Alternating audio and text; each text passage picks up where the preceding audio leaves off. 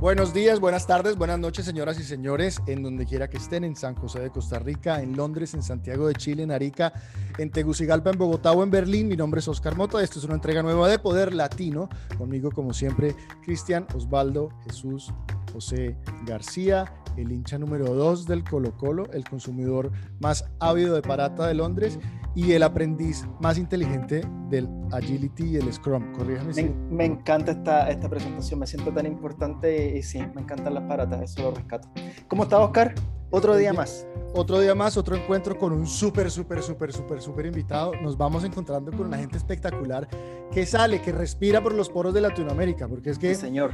Eh, Poder Latino en esta primera temporada que pues ya está llegando a su fin, em, eh, pero solo primera temporada porque vamos a seguir, vamos a tener más, nos ha, nos ha confirmado esa hipótesis bella de Valentina Giraldo, nuestra invitada, a quien le mandamos un gran beso, que Latinoamérica es el futuro, porque Latinoamérica es el talento del mundo. Latinoamérica es la industria creativa y el talento del mundo. Y entonces con nosotros vemos a otro personaje que representa esa, esa, esa categoría y esa calidad del talento. Recordarle a nuestros oyentes que nos pueden encontrar en www.somospoderlatino.com, en linkedin.com forward slash poderlatino y en Instagram at somos.poderlatino. contarles también, Cris, de las tres verticales que tenemos, que son más que dos, pero ya, digamos, en, en, la temporada 2 ya vienen sorpresas importantes. La primera es el directorio, por supuesto, donde pueden encontrar a todas estas mentes brillantes y estos modelos de rol. La segunda es esto que estamos haciendo, que es el podcast y el blog, en donde van a poder leer y escuchar estos perfiles y estas mentes brillantes. Y la tercera, que es lo que llamamos la Academia de Poder Latino, que es una sorpresa que tenemos para la temporada 2 y de ahí en adelante. No hablo más, no digo pendejadas porque los mexicanos me regañan, no digo más tonterías y le abro el micrófono al súper, súper, súper, súper invitado, un señor de Costa Rica, experto en innovación social, experto en la creación de ideas y en bajar esas ideas al mundo de la realidad, el señor Cristian Núñez. Cristian, ¿qué bienvenido. Hola Oscar, hola Cristian, ¿cómo están? Más bien muchas gracias por, por la invitación y es un gusto poder acompañarnos a ustedes y, y conversar con, con muchos de los latinos que están por el mundo haciendo que las cosas pasen. No, pues para importante eso, haciendo que las cosas pasen. Cristian, bienvenido, Tocayo. Eh, un placer tenerte acá. Eres el primer costarricense, el primer tico que está en Poder Latino. Para la gente que nos escucha, Cristian es asesor senior del Centro de Innovación de Cooper Servicios en eh, Costa Rica. Pero siempre, Cristian, nos gusta saber antes de, entrar a tu, a, tu, presente, antes de explorar el futuro, saber cómo llegaste ahí. Y cada vez que nos sentamos a conversar con alguien, partimos del inicio, ¿no? Mm. Y te quería preguntar un poco sobre tu formación, sobre lo que estudiaste en la universidad, sobre cómo llegaste a tomar esa decisión cuando tenías 15, 16, 18 años y entender un poco em, cómo eh, hace, hace ya un tiempo empezaste a formarte profesionalmente para llegar a donde estás el día de hoy. Bueno, eh, ese, ese ha sido un camino muy interesante, lastimosamente no, no tan lineal como siempre lo visualiza eh, la familia, ¿verdad? Vengo de una familia eh, que ha vivido regularmente en zona rural, en la provincia de Limón de Costa Rica, que es la provincia del Caribe, una provincia muy enfocada en los temas de, de agricultura y la parte portuaria. Entonces, cuando terminé el colegio, la visión de mi padre, y lo digo así, era la visión de él, era que su hijo fuera agrónomo, porque era continuar con lo que él ya hacía. Eh, ingresé a la Universidad de, Costa Rica en ese momento y dije, bueno, vas a tener un hijo ingeniero, no va a ser agrónomo, pero va a ser ingeniero. Me metí a estudiar ingeniería química, eh, dos años maravillosos, pero no era lo que me apasionaba sinceramente lo, era como, como parte de lo que descubrí que me gustaba. Definitivamente la ciencia me apasiona, me gusta mucho y admiro mucho a, a los que hacen ciencia en el mundo. Pero ya a los dos años dije, mira, esto no es lo mío y terminé enfocándome más en esa parte social, en esa relación con las personas. Eh, siempre hacemos bromas y decimos que, que, que, trabajar con gente es lo más difícil que existe, eh, porque claro, un laboratorio nadie te reclama, nadie te pide ascenso, nadie te pide aumento de sueldo, pero algo que me apasiona es, es ver el impacto social. ¿verdad? Desde cualquiera de las aristas donde estoy. Entonces me enfoqué y tuve un acercamiento con el mundo del emprendimiento en Costa Rica y la región. Eh, y dije, bueno, lastimosamente en el país no hay una carrera que, que, me hable directamente en un grado de innovación, un grado directamente de emprendimiento. Eh, pues me enfoqué en administración de empresas, estudié administración de empresas acá en Costa Rica, eh, paralelamente trabajando en varias organizaciones maravillosas acá en el país y posteriormente, y hace muy poco, acabo de terminar una especialización. Eh, yo le digo especialización de pandemia porque gracias a esto lo pude hacer de forma 100% virtual y fue una especialización en Business Innovation en George Washington University. Entonces, ya ahí como dando un poco más de, seguimiento a lo que me gusta y a lo que estoy haciendo actualmente, que son temas de innovación. Perfecto. Cristian, yo te quería aprovechar de preguntar también, siendo el primer invitado de Costa Rica, yo siempre he escuchado cosas buenas de Costa Rica, pero muy pocas cosas de Costa Rica. No sé mucho. No sé si tú nos podrías contar un poco en qué está el país actualmente, eh, ya empezar, cuando empecemos a hablar quizás de innovación social, eh, poder, poder tratar de entender quizás cómo, cómo, cómo, Costa Rica aborda la innovación, aborda los desafíos sociales que tienen. Pero si nos puedes contar un poco del país para la gente como yo, que no ha tenido la suerte de estar, eh, sería, sería muy bueno. Yo quiero meter la cucharada antes, Cristian, porque yo tengo la fortuna, y digo la fortuna y la bendición de que Cristian no sea el primer costarricense ni con el que yo trabajo ni que conozco. Y a mí me llama mucho la atención que la sociedad costarricense está tremendamente inclinada, mucho más que muchos de todos nosotros los países latinoamericanos, hacia la innovación y hacia lo social. A mí cuando me contaron que Costa Rica no tenía ejército, yo no lo creí. A mí cuando me contaron que Costa Rica estaba 100% fuera de eh, combustibles fósiles para generación de energía, no lo creí. Y fui a ver y es verdad. Entonces, pues me causa mucha felicidad tener uno de verdad, un costarricense e innovador social hablando de eso. Pero yo creo que se van a gozar esta historia tanto como, como, como me la estoy gozando yo, de eso, de esa historia de Costa Rica y cómo los costarricenses son tan innovadores sociales. Sí, eh, Oscar, es, es, interesante y nosotros, sé algo, y, bueno, ya que, que, conoces a otros ticos, como, como nos dicen, eh, si hay algo que nos hincha el, el pecho de orgullo, es, es, decir, que no hay ejército. La verdad es que creo que nos, nos sentimos muy orgullosos de la libertad. O sea, no, no, sabemos qué es vivir en un país con ejército. Creo que cuando visitamos y salimos de, de las fronteras a otros países y, y, es muy normal ver de personas uniformadas y esto, uno se queda como asombrado porque no, no es la norma acá.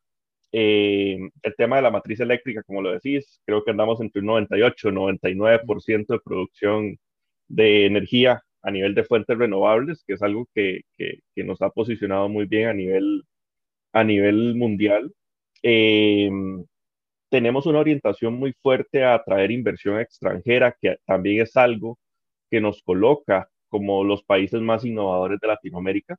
Eh, ¿Por qué? Porque hay muchas empresas que ponen sus centros de investigación eh, acá en el país. Somos un país relativamente caro, no somos un país barato y lo pueden ver en el ranking de, de la región, pero es un país que gracias a esa abolición del ejército hace muchas y varias décadas, eh, enfocó ese recurso que era militar en formación educativa para el país.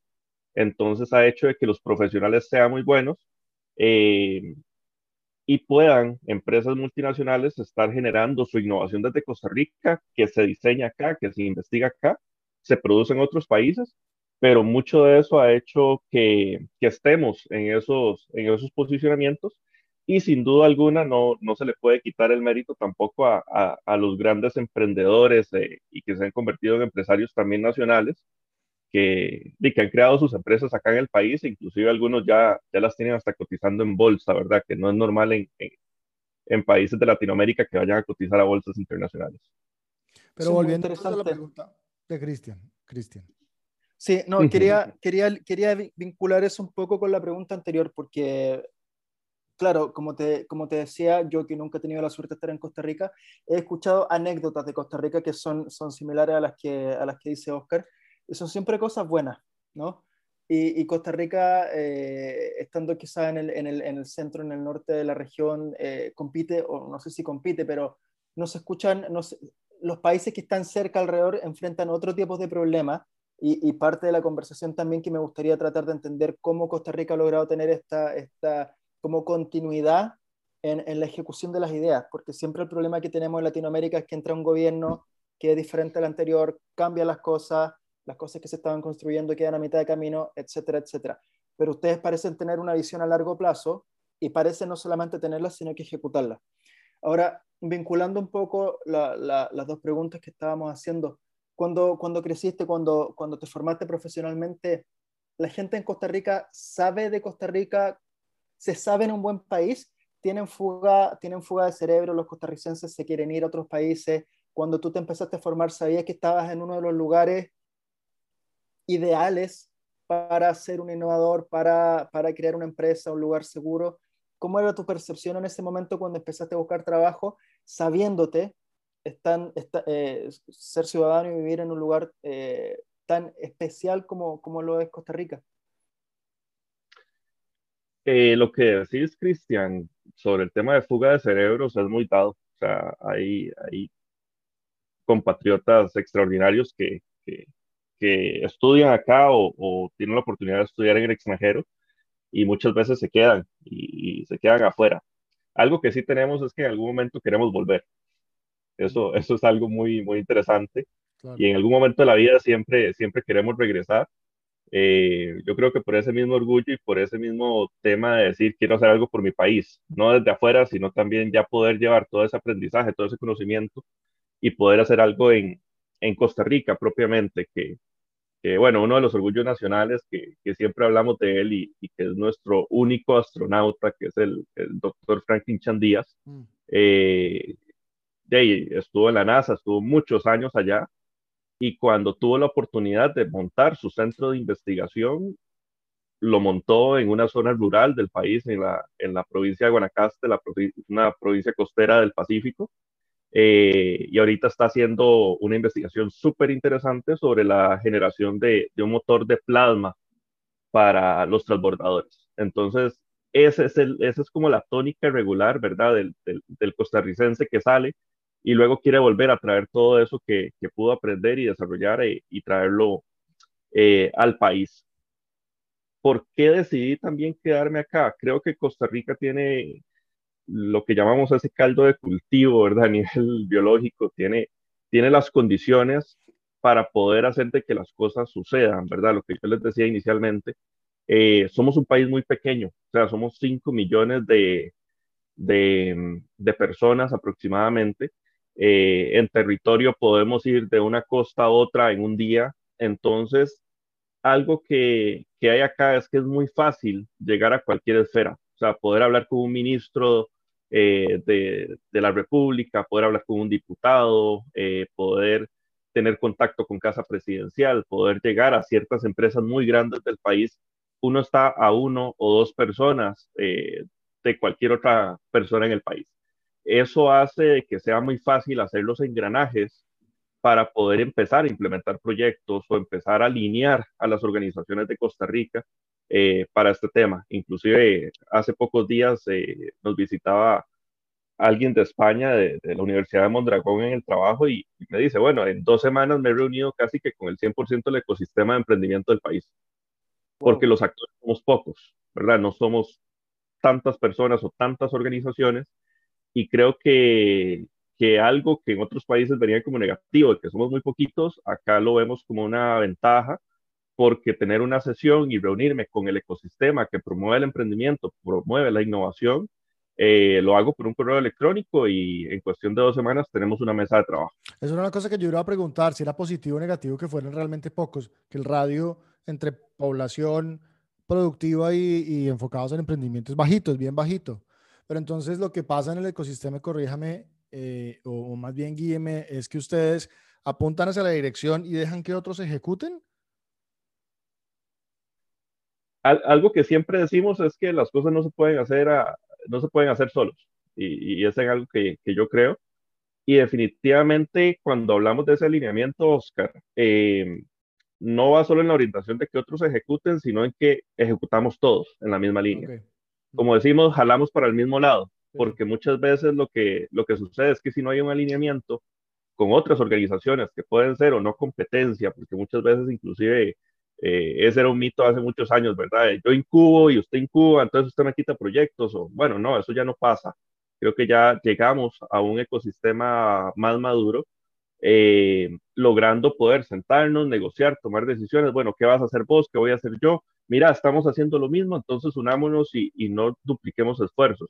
Mm. Punto importante, gobiernos se sientan en estas mesas, ¿verdad? Eso es un punto realmente importante. Entonces, muchas veces el gobierno no tiene la atracción que puede tener una empresa privada, que puede tener un emprendedor, una startup, pero el gobierno te dice, bueno, voy a declarar eso de interés público, o voy a declarar eso de interés nacional, o bueno, no puedo poner recursos, pero voy a hacer eh, un decreto que hable sobre tal tema, lo vamos a negociar con Casa Presidencial y se toma un decreto de que esto va a ser de interés nacional para, para el país, como lo es la Semana Global de Emprendimiento, ¿verdad?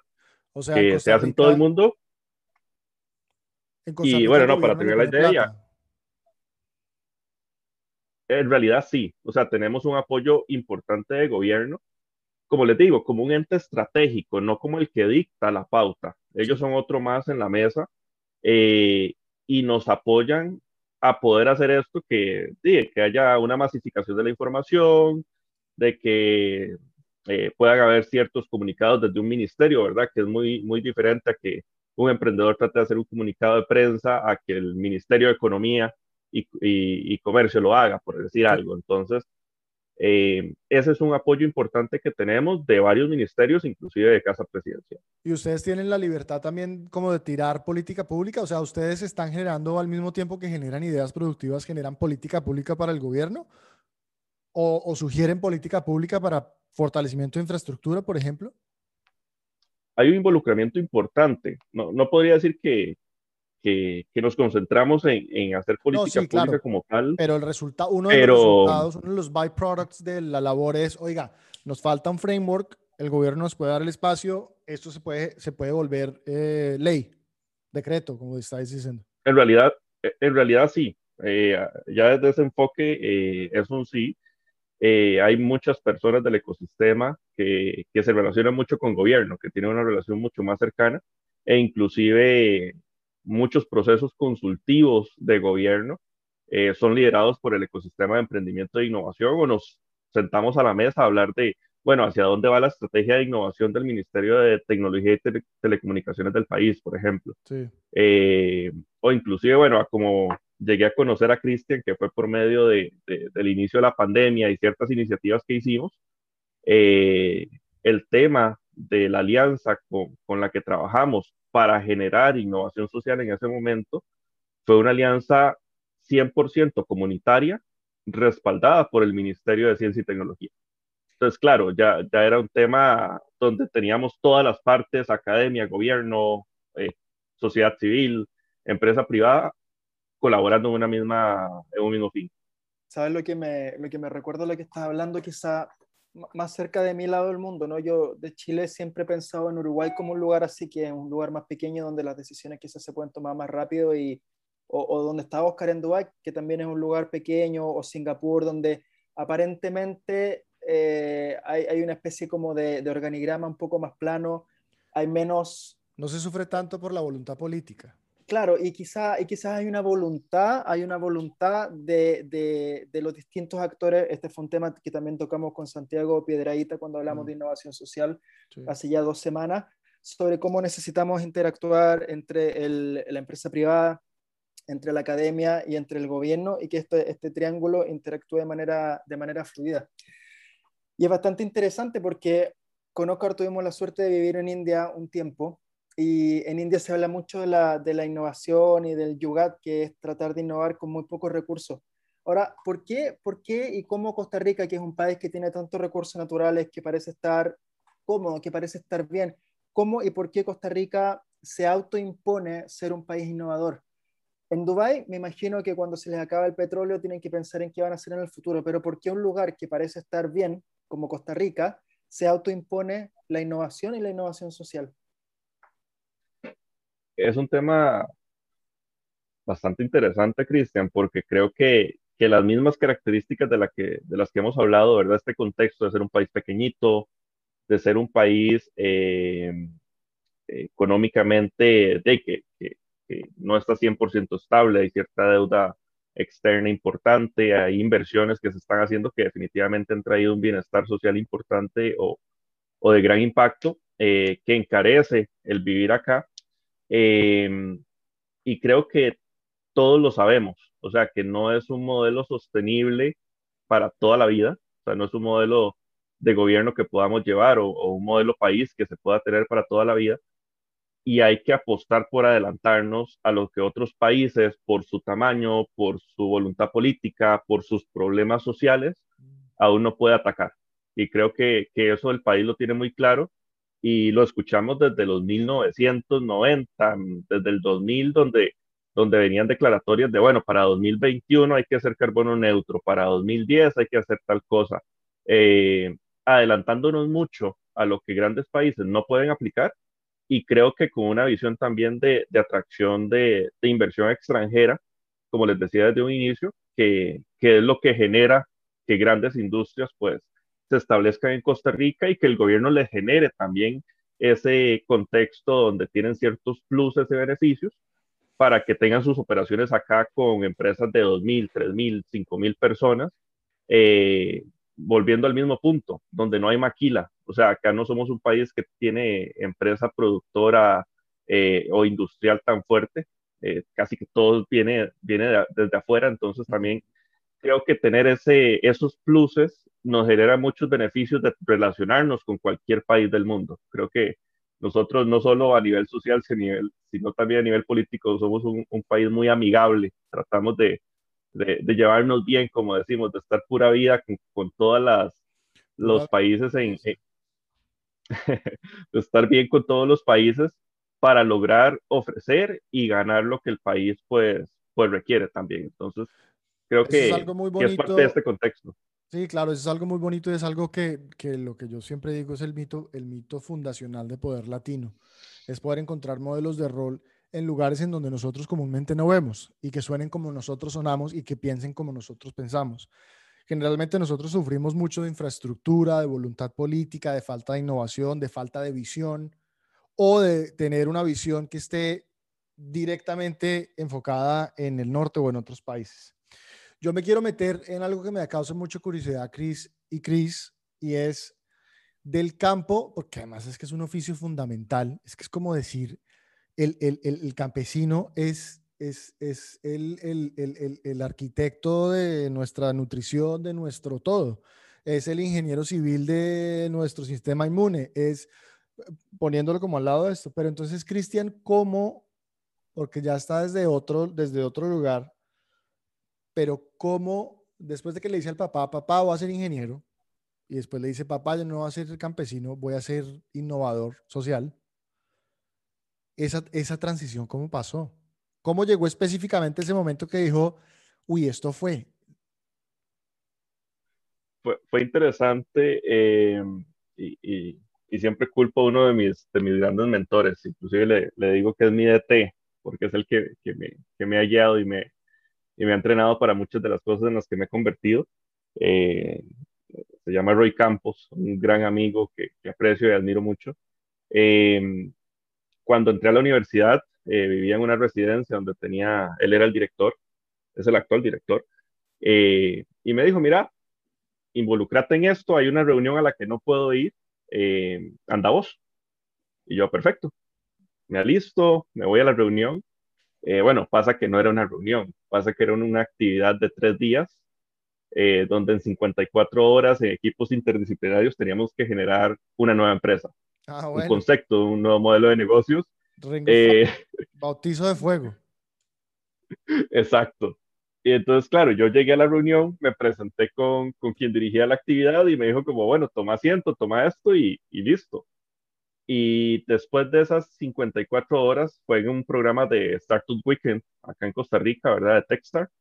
Em, me, me, enamoré de, de, esa visión de crear, ¿verdad? De poder tener la habilidad de crear, de implementar y tener un impacto real sobre la sociedad, porque parte de lo que, de lo que yo digo y, y, el por qué me gusta la innovación social es porque creo que la innovación social la podemos hacer desde cualquier frente.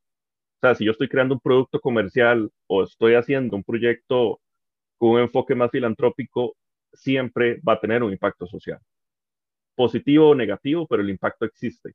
Y parte de, de lo que trato de hacer de donde estoy ahorita, que es un grupo financiero en Costa Rica, es que si voy a crear o voy a trabajar por generar innovación eh, financiera, sea innovación que llegue a tener un impacto positivo en la, en la comunidad y en el país.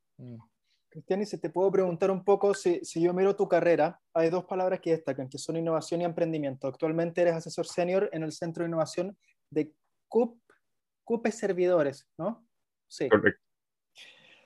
¿Cómo se innova? Porque yo estaba viendo tu perfil, fue una conversación similar que tuvimos con em, la NER del Futuro, que fue una de las invitadas que ya fue una, gran conversación, y, y, la conversación giraba en torno a la creatividad, a la innovación, a términos que son difíciles de aterrizar.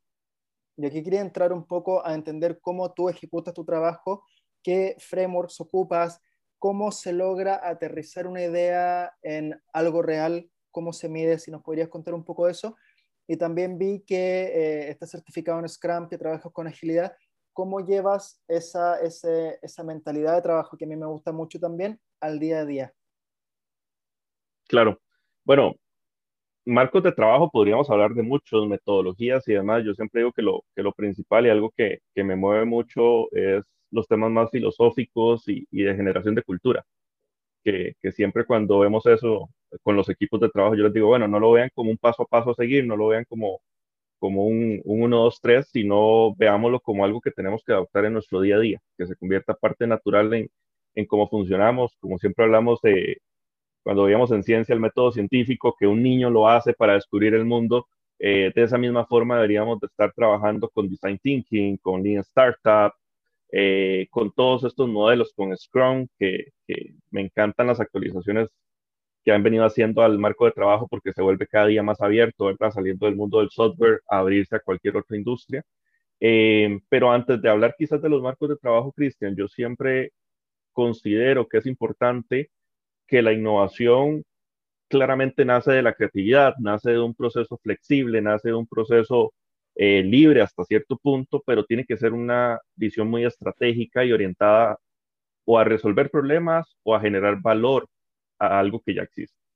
Em, y eso desde el enfoque de mercado y desde el enfoque social, ¿verdad? Porque si quiero trabajar con una comunidad, no quiero trabajar a resolverle el problema a una comunidad sentado desde, desde mi lugar de privilegio. O sea, siempre he dicho que hay que eh, tener ese cara a cara, hay que hablar con la gente, hay que entender lo que ellos pasan, porque desde el punto de vista de una problemática social, como es una problemática de mercado, para mí funciona exactamente igual. O sea, si hago un producto del cual nunca pedí feedback a mis usuarios, es la típica de lo lanzo y, ay, no, no funcionó. Eh, la campaña de mercadeo se hizo mal, eh, tal y tal cosa, pero quizás no es eso, es que el producto está mal dirigido, está mal diseñado y tiene que entrar en un proceso de lo que le llaman mejora continua o innovación incremental por una irresponsabilidad en el proceso inicial o por una, mala, una mala guía. Eh, de igual forma en la parte social, o sea, si vamos a trabajar con una comunidad, lo primero es conocer cuáles son sus problemas, ¿verdad? O sea, cuáles son sus necesidades y a partir de recolectar esta información, que es el primer paso que siempre tenemos en cualquier proceso de innovación en los que estamos trabajando, es no es validar la solución, es validemos el problema. Si logro validar el problema y logro identificar de que sí hay personas que tienen el problema, listo, ahora sí empecemos a trabajar en las mil y un opciones de generar la solución porque también es eso, muchos emprendedores o muchos procesos de innovación inician al revés. No, es que se me ocurrió hacer tal cosa. Eh, yo les digo a los chicos del equipo, no, pensemos en qué voy a resolver primero. quiero resolver tal cosa. Ok, basado en eso, generen mil opciones de, soluciones y decidimos una, dos o tres para implementarlas. Entonces, para mí ese es como el primer paso eh, para poder trabajar cualquier proceso de innovación o creatividad, porque si no logro identificar problemas, si no logro saber qué estoy resolviendo, eh, es como disparar con los ojos cerrados. O sea, no sé hasta dónde, hacia, dónde va a llegar lo que estoy haciendo. Yo, yo eh, voy a meter la cucharada aquí otra vez, porque eh, a mí me parece muy interesante esto de hacer la ingeniería inversa al problema, porque generalmente en emprendimiento uno, digamos que eh, el, el, ego del emprendedor le juega muchas malas pasadas a los creativos y, cree, y, están buscando la idea del millón de dólares en lugar de estar buscando cuál es el problema más pesado. Eh, ¿Cuál es el proceso de identificación? ¿Cómo ha sido, cómo ha impactado la pandemia esos diagnósticos? Porque en innovación social la presencia física en comunidades es fundamental. ¿Cómo ha impactado en tiempos de pandemia esa operación de, de, buscarle la pata al gato, de encontrarle, encontrarle la pata al gato, es el dicho, de, validar ese problema, como dices? Definitivamente eh, fue un agravante eh, y lo he visto en muchos colegas que sí están mucho más enfocados en trabajar con comunidades. Eh, dichosamente, por ahora yo, yo estoy en una corporación y tenemos un mercado cautivo, conocemos demasiados datos de, de, este, de este público, ¿verdad? De estas personas.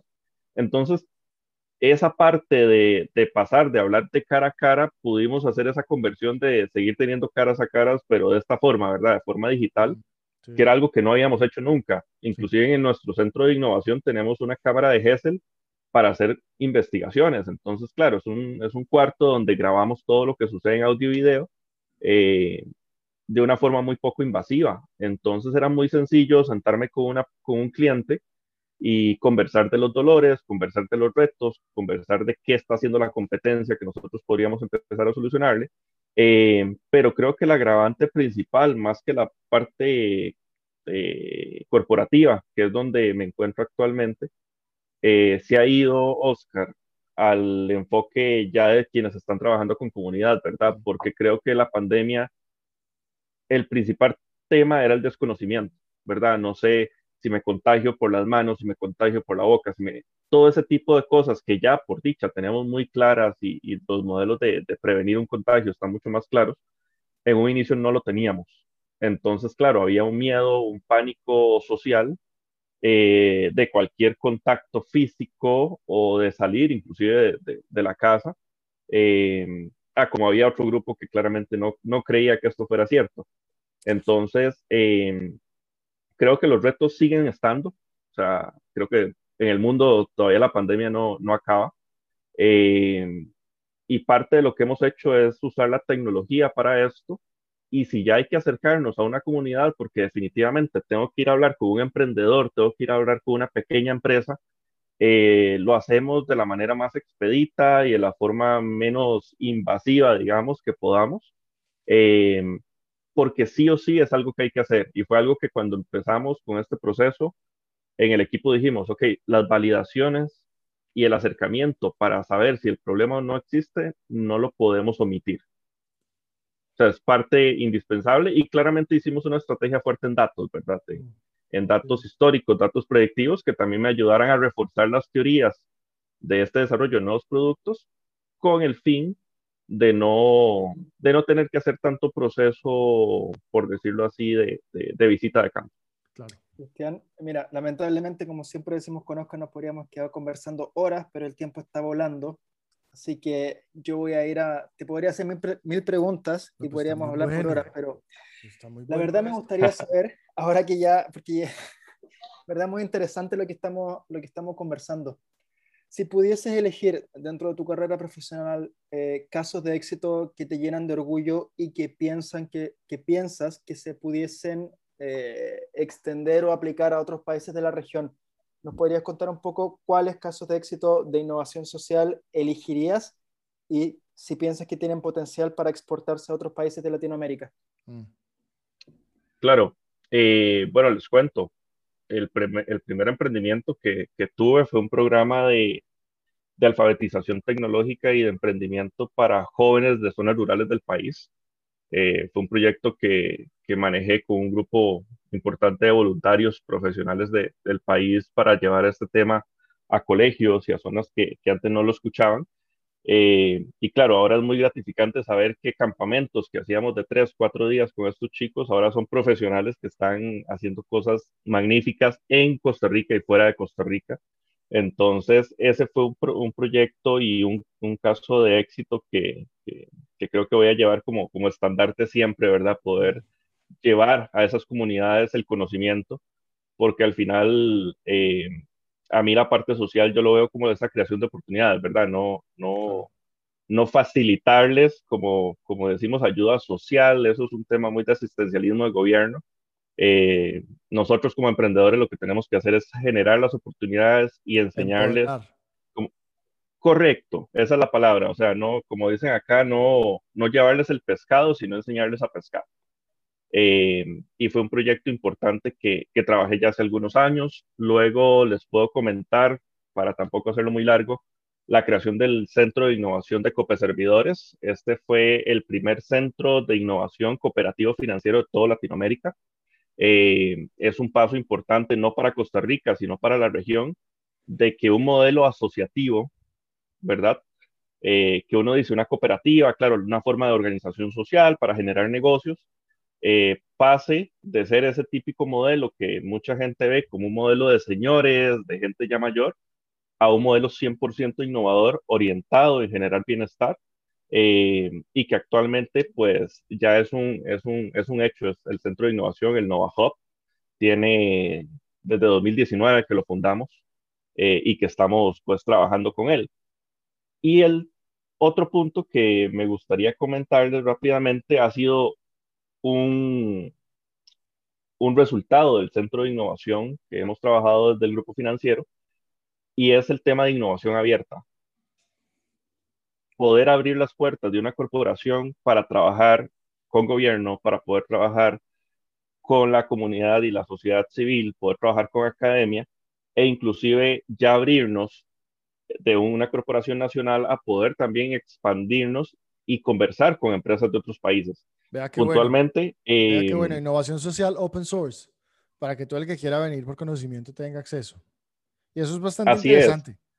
Porque fíjese que ese, el, el, eh, la idea del cooperativismo nace desde hace 200 años del campo, precisamente del campo, en donde se organizaban pequeños productores para tener mayor poder de, negociación frente a autoretenientes o entes mucho más grandes. Y de ahí eso se, se transmitió y se tradujo hacia cooperativismo en otros oficios. En Colombia, por ejemplo, hay una cooperativa muy importante que se llama Comeva, que se volvió banco y, y, presta ahora servicios financieros, pero desde el punto de vista del cooperativismo, o sea, para favorecer a la comunidad. Y eso nunca lo había escuchado, eh, Cristian y Chris eh, García, el, tema de open source de innovación, porque generalmente los centros a veces son muy cerrados porque el tema de conocimiento de la propiedad, intelectual es bastante delicado, ¿no? Y hablando de eso, ¿cuáles son los frameworks entonces que se utilizan para desarrollar la innovación? Cuénteme cortico, ¿cuáles son esos frameworks importantes que a, los que se ciñen como para explorar y explotar esa inteligencia colectiva? Ok, ha sido importante, bueno, los temas de Lean Startup ha sido una, un marco de trabajo que hemos utilizado mucho. Eh, porque como se están creando startups, confiamos de que podemos generar negocios también desde las corporaciones, ¿verdad? No desde la visión tradicional y burocrática, sino más bien de una visión muy ágil y muy rápida para generar nuevos negocios. Eh, el design thinking es un tema mucho más cultural, como les decía anteriormente, es algo que promovemos, pero que se vuelva parte de la cultura de generación de ideas de cualquier persona en la organización. Sí. Eh, Scrum ha sido importante, pero acompañado no solamente con el marco de trabajo, sino con su filosofía como tal, ¿verdad? Inclusive parte importante es que hemos ido creando y adaptando los marcos de trabajo a cómo somos a lo interno de la organización, ¿verdad? Que, es algo que, también el tema de agilidad nos da esa libertad de poder eh, crear y, y, modificar ciertas metodologías, ciertos marcos de trabajo y adaptarlos a lo que estamos necesitando. Pero actualmente creo que lo que nos está haciendo, ahora sí, ejecutar esas ideas que venimos generando desde hace años, eh, son los marcos de, trabajo Agile. A todos los Cristian de Ecuador Latino les gusta el Scrum, ¿no? Eso es lo que he escuchado yo, señor García, que a todos los Cristian de Poder Latino les encanta el Scrum y el Agile. A todos. Señoras y señores, yo me puedo quedar hablando horas y horas y horas y horas. Y es que nosotros escogemos muy bien los invitados pero para meternos en problemas a nosotros mismos, Cristian, porque nos podemos quedar hablando un montón de tiempo, pero no tenemos mucho tiempo. Yo desafortunadamente tengo que hacer, hacer, hacer del papel del malo y tengo que eh, empezar a cerrar. Pero no me voy a ir sin antes hacerle las preguntitas divertidas con las que yo siempre me voy. Y entonces, arranco. El emprendedor slash innovador social, ¿nace o se hace? Se hace. Bien. ¿Qué empresa latina, digamos en un caso hipotético, está afuera, está viajando, no es pandemia, ¿qué empresa latina consume y admira? Wow, e, esta, esta, es, esta es bastante, bastante compleja. Mira, creo que, que te podría decir, eh, no, no te podría dar un nombre, pero tengo una afinidad muy grande por mis últimos años laborales por el cooperativismo. Entonces, si salgo, siempre trato de, buscar empresas que tengan modelos asociativos eh, con ese enfoque más social. Pero no, no te puedo dar una marca en este momento. ¿Sirve la respuesta, señor eh, juez?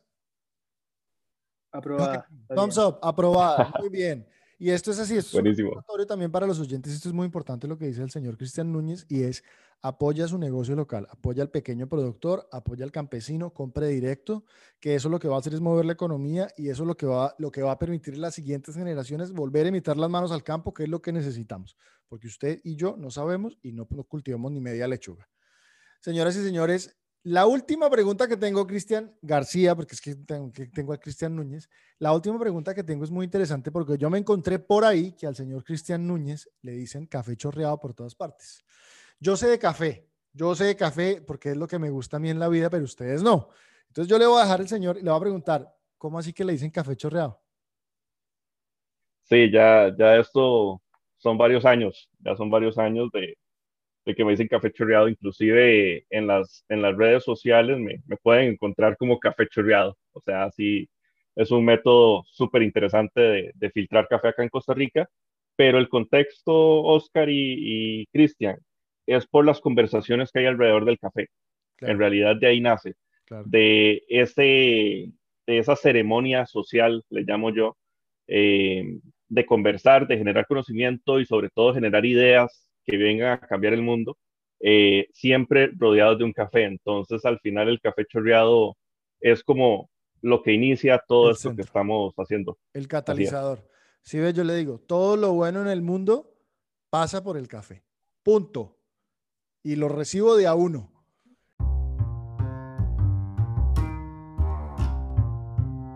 Señoras y señores, conmigo estuvo Cristian Núñez. Qué placer. Y esta fue una nueva entrega de Poder Latino. Recordarle a nuestros oyentes que nos pueden encontrar en www.somospoderlatino.com, en linkedin.com forward slash Poder Latino, en Instagram arroba somos.poderlatino. Como nosotros somos un proyecto social, a nosotros nos gustan que nos, contactes nos contacten por nuestros canales sociales y nos manden muchos mensajes de amor.